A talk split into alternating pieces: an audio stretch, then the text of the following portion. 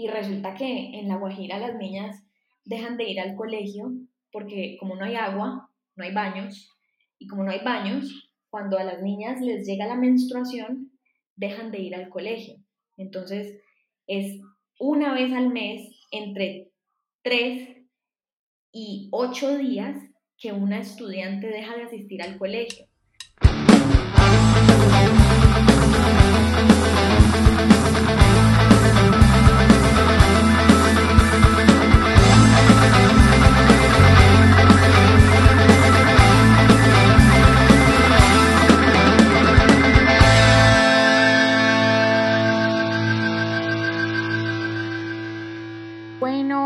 A todos y todas. Eh, hoy estamos eh, con María Antonia González.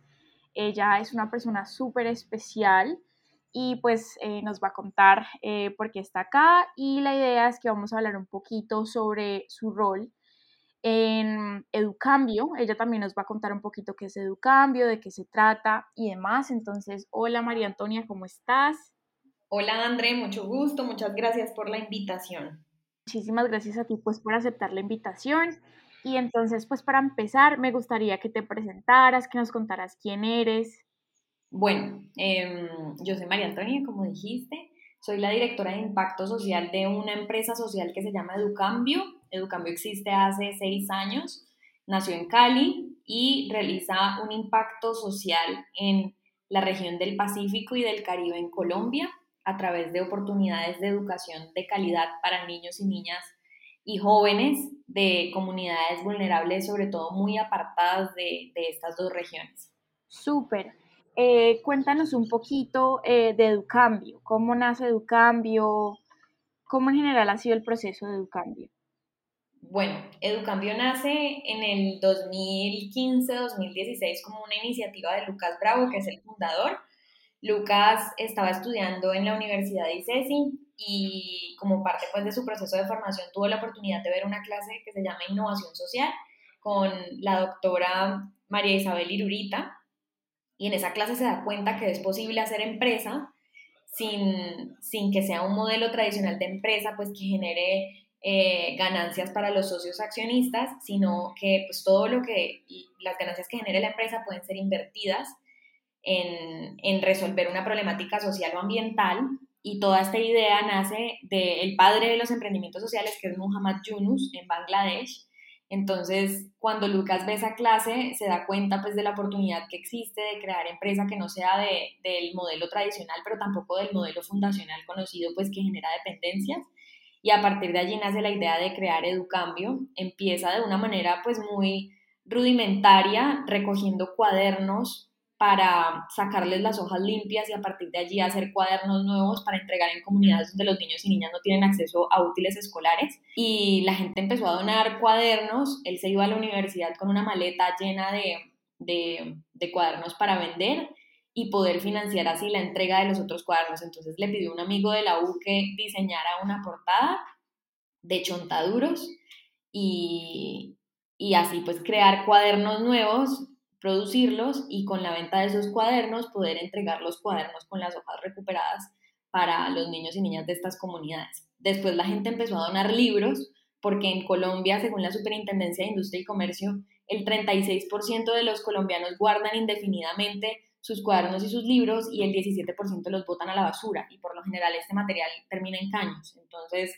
em, empezamos también a recoger libros y a partir de allí entregar bibliotecas luego empezamos a entregar becas y finalmente creamos un programa que se llama Espacios de Transformación, que son casas que complementan la educación de las instituciones públicas o instituciones oficiales o de cobertura con programas de educación de calidad que soliciten las comunidades. Entonces, Educambio en este momento tiene cuatro programas muy interesantes que se han ido fortaleciendo con el tiempo. Ya no solamente entregamos libros, sino que entregamos bibliotecas completas con estanterías, con talleres de activación de lectura que eh, pues puedan garantizar no solamente la sostenibilidad financiera de cada uno de los programas, sino también la sostenibilidad social. Y trabajamos bajo dos enfoques muy importantes que son transversales a esos cuatro programas, que son el enfoque territorial, eh, también pues muy complementado con el enfoque de co-creación, Es decir, que nosotros no trabajamos para la comunidad, sino con la comunidad, lo cual es bien importante eh, porque es la misma comunidad quien identifica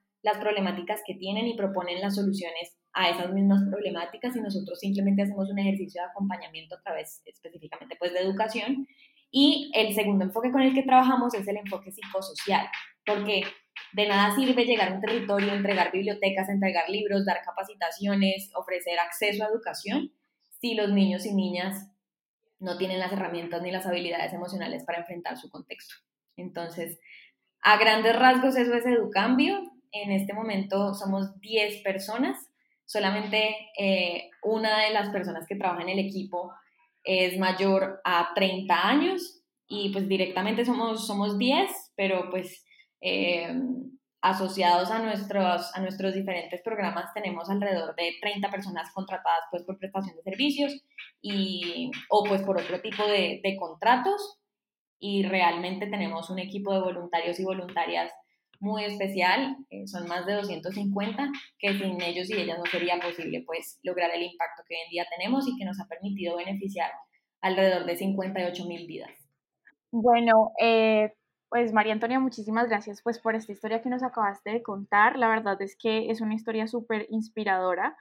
Em, y pues nada, ahora me gustaría preguntarte tú cómo llegas a este proyecto, en qué año llegas a este proyecto y sí, en general, cómo te vinculas a este proyecto.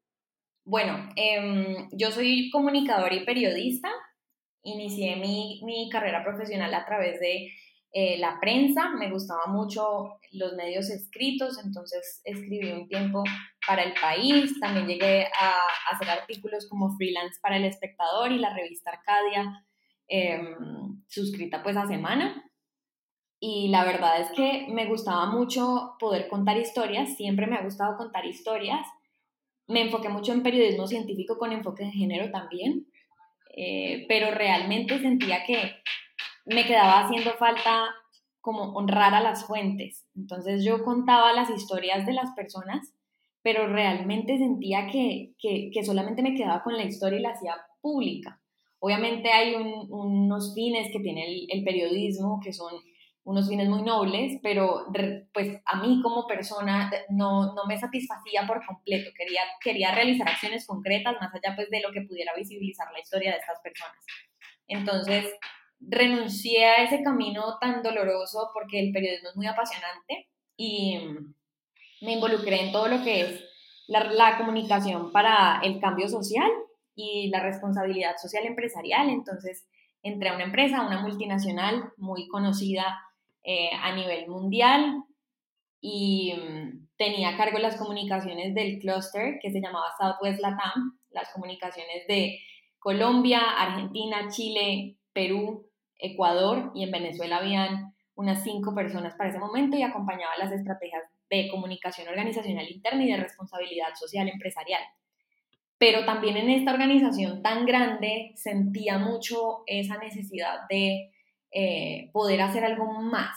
Entonces trabajábamos mucho con comunidades en zonas de ladera, acá en Cali trabajábamos con la Comuna 18 y era, era interesante pues porque eran iniciativas que intentaban mitigar em, los riesgos en, en, sanidad, en recursos hídricos, y, y, pues me gustaba, pero también sentía que, que perdí un poco esa libertad de construir lo que yo quisiera, de construir ese cambio que, que pues yo sentía. Hay algo que nosotros aquí en Educando llamamos el coraje de la convicción, que es como una llama interna en la cual tú te crees capaz de verdad de transformar el contexto en el que estás. Entonces yo sentía mucho coraje y siento hoy en día mucho coraje de la convicción, pero en ese, en ese, en ese momento, en ese entonces en la empresa en la que estaba, no, no podía abarcar lo suficiente, como que yo me estaba incendiando y quería realmente hacer más. Y pues al pertenecer a una organización tan grande, pues no hay tanta libertad para la creación y la implementación de diferentes proyectos de alto impacto como los que yo deseaba. Y justo pues como en esa transición eh, me gané una beca para, para eh, un, como una especie de internship en Georgetown sobre innovación social y mm, me salió eso, pero justamente llegó la pandemia, entonces no me pude ir, el programa fue súper intensivo virtual. Pedí un, eh, pues como que lo hablé con mi jefe de ese momento, ella me dijo que pidiera una licencia no remunerada, pero estábamos en todo el proceso de la pandemia y yo me estaba cuestionando mucho como, como profesional y esa carrera que yo quería seguir construyendo desde lo social sobre todo. Y allí aparece Lucas con Educambio y realmente pues como que hicimos un benchmark para identificar algunas posibilidades de mejora que nosotros teníamos en la empresa y ver cómo lo estaba haciendo él en un startup con un enfoque social tan chévere. Y dijimos, bueno, eh, él me pidió mi hoja de vida, yo se la mandé, pero realmente no quería como renunciar a un, a un lugar seguro, ¿no? Porque en estas empresas es muy difícil salirse de la cultura organizacional una vez tú entras. Es muy difícil decir, me voy eh, de algo tan sólido donde tengo un plan carrera. En este momento la que era mi jefe vive en Ámsterdam y una de, de, mis compañeras que, que, más quiero, con la que también aprendí un montón, eh, vive en Londres en, trabajando para esta misma empresa. Entonces, digamos que había una trayectoria y una posibilidad de career path que, mm, digamos que no, era, era un suelo firme. Entonces, pero bueno, empecé a mantener conversaciones con Lucas. Yo seguí trabajando en esta empresa, hice lo de, lo de Georgetown, me gustó mucho. Y cada vez había más que yo me quería enfocar hacia la innovación social y hacia el desarrollo de iniciativas y de programas sociales que pudieran ser sostenibles. Y mm, después Lucas y yo nos enamoramos, yo seguí trabajando en esta empresa, él siguió trabajando en Educambio, pero sucedió algo que fue neurálgico, no solamente en nuestra relación ya como pareja, sino también en mi carrera profesional y en la de él, y es que la empresa que había fundado el abuelo de él, que, era una, es una imprenta, se quebró por, por el tema de la pandemia, y en esa imprenta nosotros hacíamos gran parte de la producción de los cuadernos, de los cuadernos que nos permitían, pues que permitían en ese momento que Educambio financiara sus diferentes programas. Entonces, la empresa se llama Diana Digital y eh, la manejaban los tíos pero pues iban a liquidar y pues vender todas las máquinas de impresión y pues despedir en plena pandemia a alrededor de 18 personas, entre las cuales habían personas que llevaban más de 30 eh, años en la empresa. Y Lucas toda su vida había eh, está, trabajado allá en vacaciones, o sea, era, era parte de su vida esta empresa. Y él me dijo, mira, yo, yo, yo creo que me voy a endeudar con mis tíos y les voy a comprar las acciones porque yo no soy capaz de que estas personas se queden sin trabajo en una pandemia. Pero para eso necesito que alguien me apoye con Educambio. Entonces, pues renuncia y te venís a trabajar conmigo. Y yo, fue madre, obviamente es, es, renunciar a este plan carrera y a este lugar seguro que, que comentaba para irme a trabajar además con mi pareja, pero también sentía mucho como esa necesidad de hacer algo en donde yo tuviera la libertad de poder crear y de poder construir.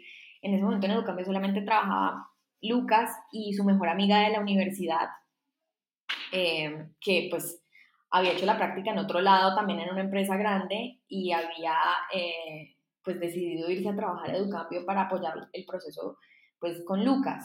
Y, y estaban ellos dos solitos y pues para mí era un riesgo gigantesco, primero irme a trabajar con mi novio con el que no llevaba ni un año en plena pandemia y renunciar a un trabajo pues seguro, con un salario eh, pues que, que, estaba bien, que, que realmente podía tener una proyección de carrera muy grande allí. Y finalmente lo pensé, no lo pensé mucho. Justamente la semana pasada estuve en, en, en un almuerzo con un profesor en innovación y le pregunté que cuál era la, la la manera, la mejor manera de innovar y me dijo que corriendo riesgos y haciendo muy buenas preguntas. Entonces yo creo que eso fue lo que hice. Hice muy buenas preguntas y corrí un riesgo gigantesco, renuncié a mi trabajo y ya llevo tres años trabajando en Educambio. Entonces así fue como, como llegué allá en Educambio.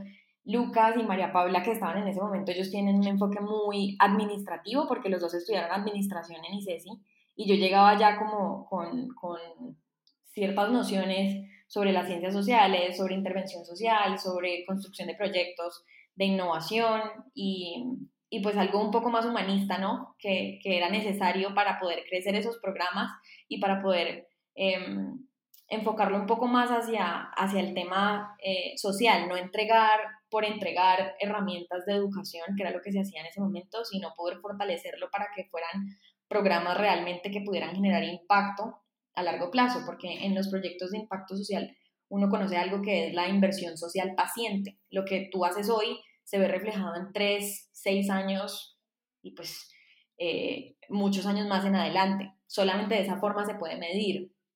Entonces poder aportar esa perspectiva más desde lo social, que es eh, más difícil de medir, más difícil de concretar, entregar no solamente resultados de ejecución como mil kits escolares, sino ya ver reflejado más un, unos indicadores, eh, unas victorias tempranas de esos proyectos, fue muy enriquecedor. Entonces yo, yo, yo me acuerdo que yo llegué a construir mucho sobre las bases que estaban y poder hacer algo sólido y también traer un poco de esa estructura organizacional y esa estrategia pues que, que, que, ya tienen organizaciones tan grandes como en la que yo estaba, en donde todo está inventado. Entonces uno simplemente pues puede mejorar un poco la rueda, pero ya todo está creado. Entonces, esa perspectiva empresarial con la que yo venía permitió mucho que Educambio pudiera pasar de lo que es emprendimiento a empresa. Y, y creo que esa es la clave en un, en un emprendimiento y es poder contratar gente bien que pueda aportar al crecimiento de la organización. Y a partir de allí, pues el trabajo de los tres, tanto de, Lucas como de María y mío, sobre todo nosotras dos como mujeres, poder aportar organización, poder aportar enfoque y, ir creciendo de la mano pues de, la empresa, eh, fue muy enriquecedor y nos ha permitido en, muy corto tiempo crecer eh, a unas dimensiones muy satisfactorias. Por ejemplo, del 2022 al 2023 el equipo de cambio creció en un 80% y en términos económicos también, entonces incluso mucho más. Entonces creo que, que, pues aunque Lucas es el fundador, el liderazgo femenino que hemos ejercido nosotras dos ha sido muy positivo para, para el crecimiento de, de lo que es hoy Educambio. Bueno, eh, la verdad es que es una historia increíble de cómo la vida y en general pues todo se te organizó para que pudieras entrar a cada Educambio y creo que ha inspirado mucho y te ha puesto en unas situaciones eh, como tú misma decías respecto a la innovación y te ha puesto como a pensarte las cosas y, creo que ha sido increíble. Y ahora ya hablando un poquito de esto que nos contabas del liderazgo que ustedes, eh, que María, María Paula y tú ejercen dentro de la empresa como tal de Educambio, me gustaría eh, preguntarte como desde tu perspectiva y desde tu experiencia como mujer, em, ¿Cómo crees em, que han influido eh, en tu enfoque de impacto social y en la manera en que abordas los desafíos educativos en Colombia? O sea, ¿cómo crees que vos desde tu perspectiva y como mujer se abordan estos desafíos educativos en Colombia? Bueno, eh, el enfoque de género es fundamental y es transversal a, debería ser, no, no es en este momento, pero debería ser a, todas las iniciativas que existen en, el mundo, realmente, porque hay una necesidad muy específica de, lograr esa equidad. En términos de educación es realmente preocupante. Por ejemplo, hemos estado en comunidades donde em, siempre la mayoría son niñas y aún así quienes acceden a educación superior en su mayoría son más los hombres los niños. Entonces, realmente el enfoque de género es necesario y es, pertinente para, sobre todo en la ruralidad. En, comunidades vulnerables urbanas se presenta mucho el embarazo adolescente, lo cual genera la deserción de, las niñas y de las jóvenes. Entonces, poder tener un enfoque de género es necesario en nuestros programas. Nosotros, sobre todo en el, en el programa de becas de cambio, tenemos más niñas que niños becados, eh, porque sabemos que es importante garantizar el acceso a educación de las niñas. En este momento no, no, no tengo muy claro el porcentaje, pero es un porcentaje mayor el de, el de acceso a, a becas que damos a niñas. Y, y, tenemos incluso una beca a la excelencia académica que se le da a niñas, a, a la niña con el mejor promedio en el Colegio La Fontaine, que es donde está el, el programa. Entonces, es muy importante poder garantizar el acceso y no solamente el acceso, sino en un futuro el acompañamiento para que no haya deserción y el acompañamiento a través de iniciativas de, de género, de educación sexual y reproductiva. Hay un programa en STEAM que tenemos también en donde intentamos que la mujer pueda entender, que las niñas puedan entender que se pueden desempeñar muy bien en carreras que son asociadas a los hombres, como las ingenierías, las matemáticas, la construcción de empresa, la ciencia, la tecnología. Entonces intentamos mucho fortalecer ese discurso en el cual una niña es capaz de lo mismo que un niño. Pero yo creo que una de las realidades más duras con las que me he enfrentado fue en La Guajira, porque fue la primera vez de esos 58 mil niños y niñas que hemos beneficiado, fue la primera vez que en un censo yo vi más niños matriculados que niñas. Y yo dije, qué raro, ¿por qué? Porque luego me metí a ver eh, la diferencia de la población, mujeres versus hombres, en el departamento de La Guajira, y esto era específicamente en el municipio de Uribia, que tiene las cifras más altas de analfabetismo en Colombia, en menores de 15 años, y eran más, más, más niñas que niños. Eh, a nivel general, pues la población, pero en los colegios había más niños matriculados.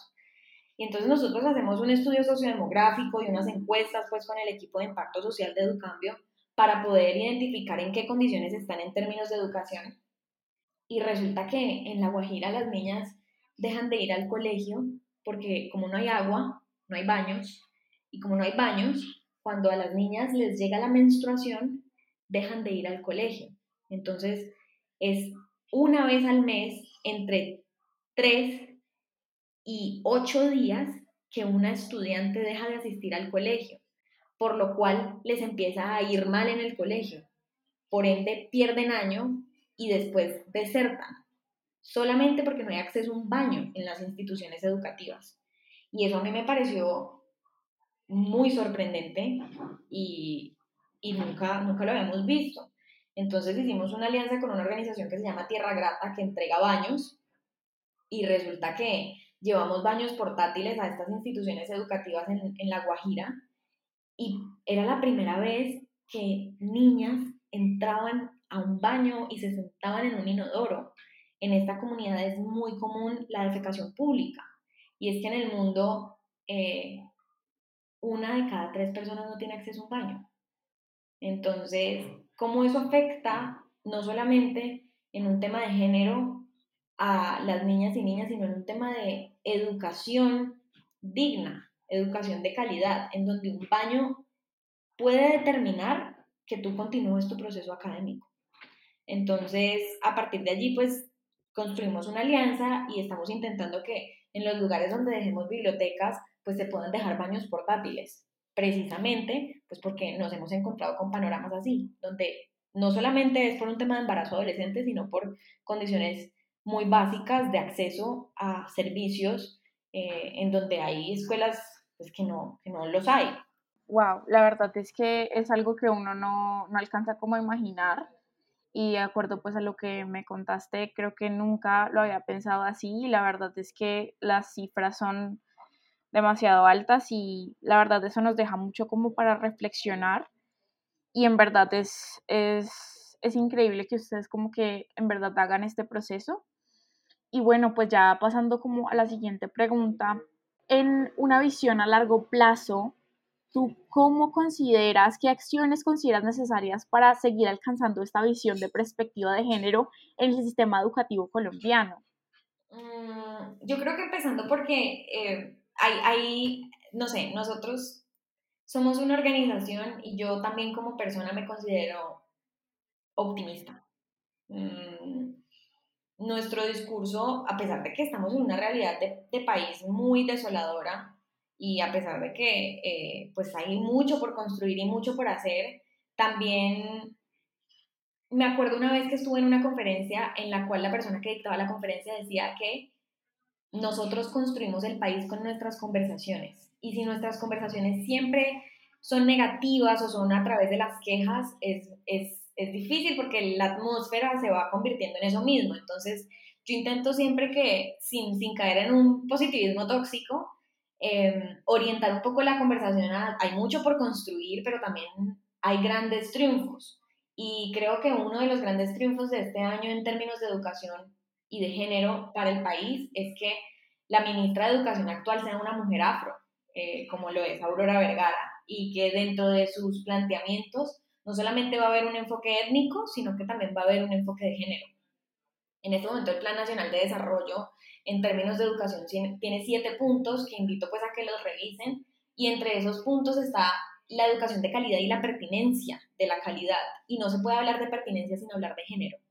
Eh, entonces, obviamente el sistema educativo en Colombia es un sistema mm, muy paquidérmico. Tal vez nosotros aprendimos a estudiar de la misma manera en la que aprendieron nuestros papás y nuestras mamás hace 30 años. Y en este momento la educación está en crisis no solamente por el tema de la pandemia, sino por ese modelo tradicional que está enquistado en cada una de las instituciones educativas. Y mm, realmente eh, hay una gran necesidad de transformar ese modelo educativo. Pero creo que las posibilidades que tenemos hoy con líderes eh, como lo, lo es Aurora y de personas comprometidas con la educación, se, puede, se pueden lograr avances. El trabajo es gigantesco y primero hay que garantizar el acceso y el acceso a condiciones muy básicas de educación como lo es entregar un baño. Andrés, que, que, no, hayan baños en, en colegios afecta directamente a las niñas y a las mujeres. Entonces, empezar un poco paso a paso, sobre todo en la ruralidad, con ese tema de acceso a instituciones que sean dignas y, y sí poder ejecutar un plan en donde ya posteriormente se puedan abarcar muchas otras perspectivas, pero yo creo que el enfoque de género debe ser transversal a absolutamente todo, como te lo dije al principio. Pero sí, sí miro el futuro con esperanza, ¿sabes? Y esa esperanza viene pues de, de, esa oportunidad de la representación y de ver mujeres como Aurora, que es una mujer de Ismina, que a punta de educación ha llegado donde está, nos, nos da muchas luces para seguir construyendo. Sí, la verdad es que creo que el poder de la representación significa mucho, inspira mucho, tal cual como tú lo dices. Y ahorita ya hablando un poquito más en tu perspectiva personal, quisiera preguntarte cómo si has enfrentado resistencia o cuáles han sido los desafíos específicos debido a, a tu género en el rol de liderazgo en el ámbito del impacto social. Pues cómo has abordado estas situaciones, si has tenido estas situaciones. No, yo realmente eh, no, no me he encontrado con situaciones así.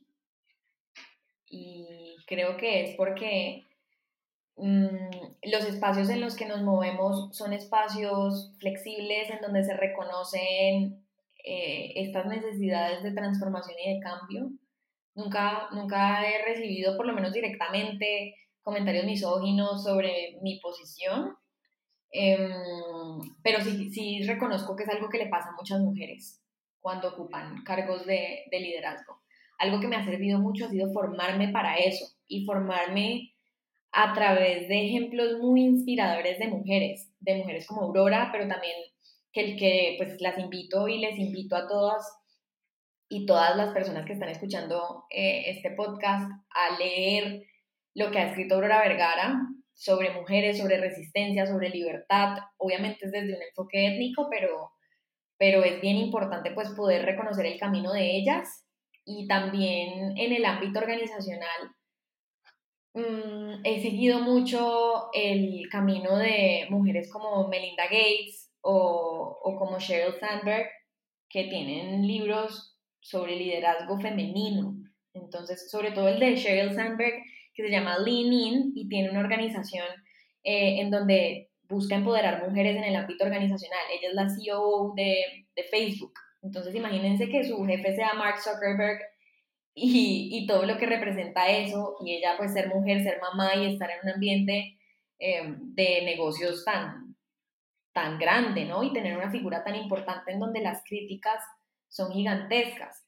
Pero como te digo, aunque hay mucho por construir, también hay, hay figuras de representación que nos traen un poco de esperanza. Yo no lo he vivido, pero sé que hay muchas mujeres que sí han pasado por eso. Y creo que yo no lo he vivido porque estoy en un entorno amable, porque la, la industria, por así decirlo, o los esquemas de impacto social son mucho más conscientes. No es lo mismo tú estar en una organización multinacional ocupando un cargo alto que estar en una organización social porque la gente es mucho más consciente de esas problemáticas alrededor de, de, la cuestión de género. Entonces, en, en, nuestro ámbito, en nuestro sector, en el sector social, no es tan difícil, además que hay muchas mujeres líderes de diferentes organizaciones sociales y muchos modelos de, de mujeres que son ejemplo y mujeres muy jóvenes, por ejemplo Malala, eh, en donde esa representación ha servido mucho, como Greta, Greta Thunberg, donde se puede hablar duro, se puede alzar la voz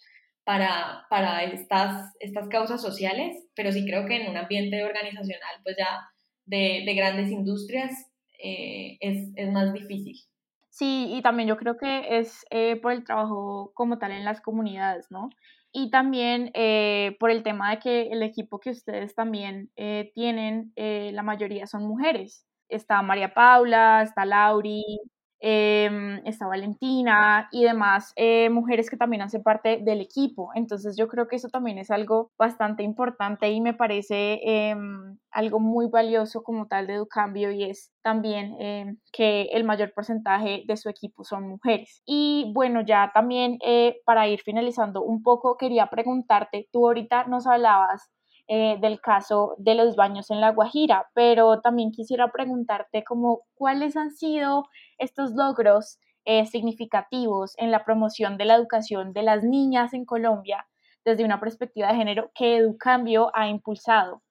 Digamos que eso nos hace reflexionar mucho sobre estos enfoques transversales que nosotros tenemos en donde está el, el enfoque psicosocial y el enfoque de co-creación porque aunque la mayoría de las, de las, de los, de las niñas que nosotros beneficiamos, eh, pues vienen de estos contextos, no hemos fortalecido dentro de nuestros programas ese enfoque de género, como si lo hace una organización como lo es Poderosas. No sé si conoces el trabajo de, de Mariana de Santa María que si están enfocadas en una educación específica para eso. Nosotros trabajamos con organizaciones de base comunitarias como lo es Fundación Bochinchi, que es una fundación en el distrito eh, que promueve todo lo que es educación sexual y reproductiva para, para niñas y jóvenes de eh, el distrito de Agua Blanca. O también hemos trabajado directamente con organizaciones como Lila Mujer, que trabaja en la prevención y en el acompañamiento a mujeres contagiadas por VIH. Entonces, digamos que en nuestros programas sí hemos trabajado de la mano con organizaciones em, que, que, tienen un enfoque de género y la mayoría de, de, nuestros y nuestras participantes de los diferentes programas son niñas y son jóvenes.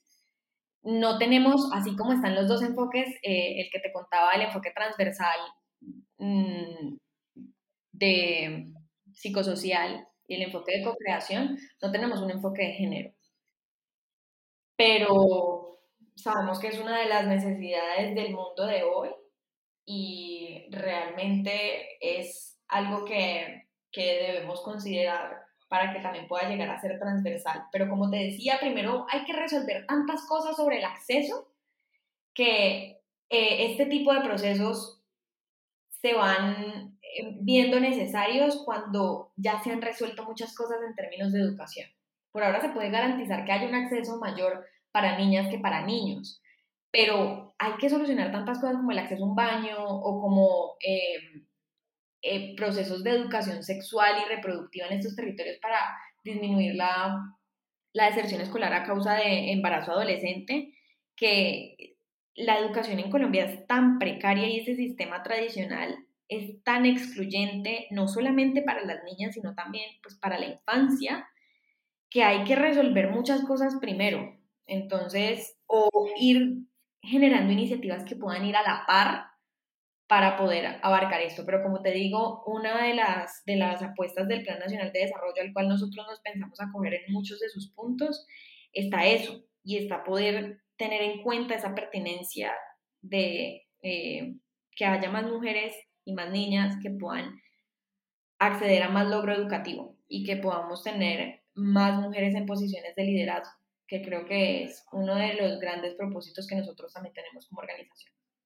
Bueno, la verdad es que ha sido em, una entrevista maravillosa, creo que es una entrevista demasiado inspiradora y la verdad admiro mucho como todo el trabajo que Educambio ha hecho, no solo pues eh, por el tema de la perspectiva de género desde lo que nos has contado, sino también en general todo el trabajo que Educambio hace. Invito a todos y todas las que nos están escuchando a que conozcan sobre Educambio, a que se vinculen sobre Educambio. La verdad es una de las iniciativas que vale la pena apoyar Em, y muchísimas gracias, María Antonia, por habernos acompañado en la emisión de hoy.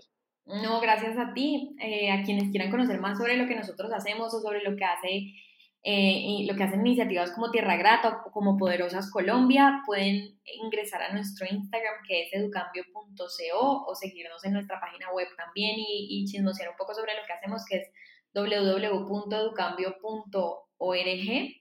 Y bueno, eh, gracias por este espacio y también por cuestionarnos acerca de esos procesos y, y esas iniciativas que hay que implementar para poder lograr que las mujeres y las niñas podamos tener más acceso a educación.